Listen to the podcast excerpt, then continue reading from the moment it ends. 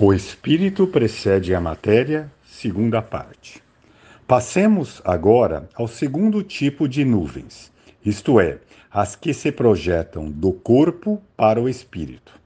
Neste caso, primeiramente o sangue se turva e, como consequência, surgem nuvens no espírito.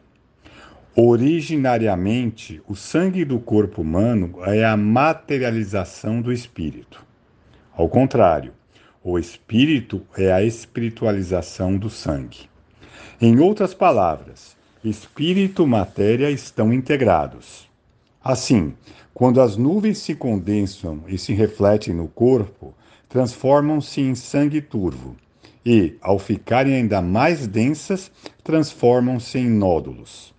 Estes, depois de dissolvidos e liquefeitos, são eliminados por diversos pontos do corpo.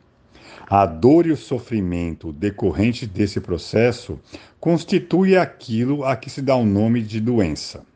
Assim, o que se projeta a partir do corpo físico é o sangue turvo. Então, por que surge o sangue turvo? A causa é bastante surpreendente. São os medicamentos, que, paradoxalmente, ocupam uma posição de maior destaque nos tratamentos médicos.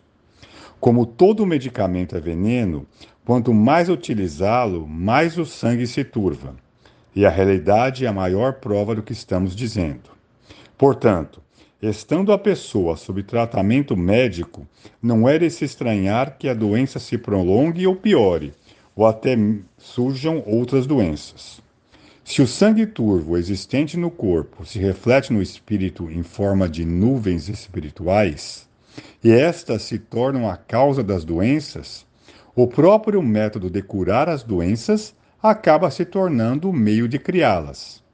Não se conseguirá a erradicação completa das doenças se, primeiramente, não forem removidas as nuvens do espírito uma vez que a lei universal estabelece que o espírito precede a matéria. Já o nosso método, que é a aplicação desta lei, cura completamente as doenças por meio da purificação do espírito. Por esta razão, ele é chamado de Jorei, que significa purificação do espírito. Desconhecendo tal princípio, a medicina convencional despreza o espírito e tenta curar apenas o corpo. Logo, por mais que ela progrida, as curas serão sempre temporárias. Podemos ver na realidade que os tratamentos médicos não fazem, não trazem a cura definitiva. Mesmo que se diga que houve a cura, na maioria das vezes a doença volta a se manifestar.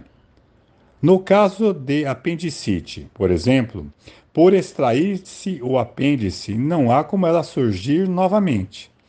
No entanto, torna-se mais fácil a ocorrência de doenças nas proximidades de onde estava o apêndice, tais como a peritonite e as doenças renais. Isto ocorre porque as nuvens espirituais permanecem produzindo novamente sangue turvo, que se concentra em outro lugar. Vejamos agora as mudanças que se verificam no sangue turvo. Quando este sangue se adensa, devido ao contínuo processo de purificação, as partículas do sangue vão embranquecendo gradativamente. Isto é o pus. Pus misturado com sangue indica que as mudanças ainda estão em processo. Num estágio mais avançado, tudo se transformará em pus. Desta forma, podemos compreender o motivo de o catarro expectorado pelos tuberculosos vir ou não acompanhado de sangue. Creio que os termos fagocitose e glóbulos brancos, bem como glóbulos vermelhos, empregados pela medicina, são pertinentes a assuntos que remetem a casos semelhantes ao que citei. Pelo exposto acima, acredito que compreenderam a relação entre o espírito e a matéria. Por Meixo Sama, em 15 de agosto de 1951, Alicerce do Paraíso, volume 1.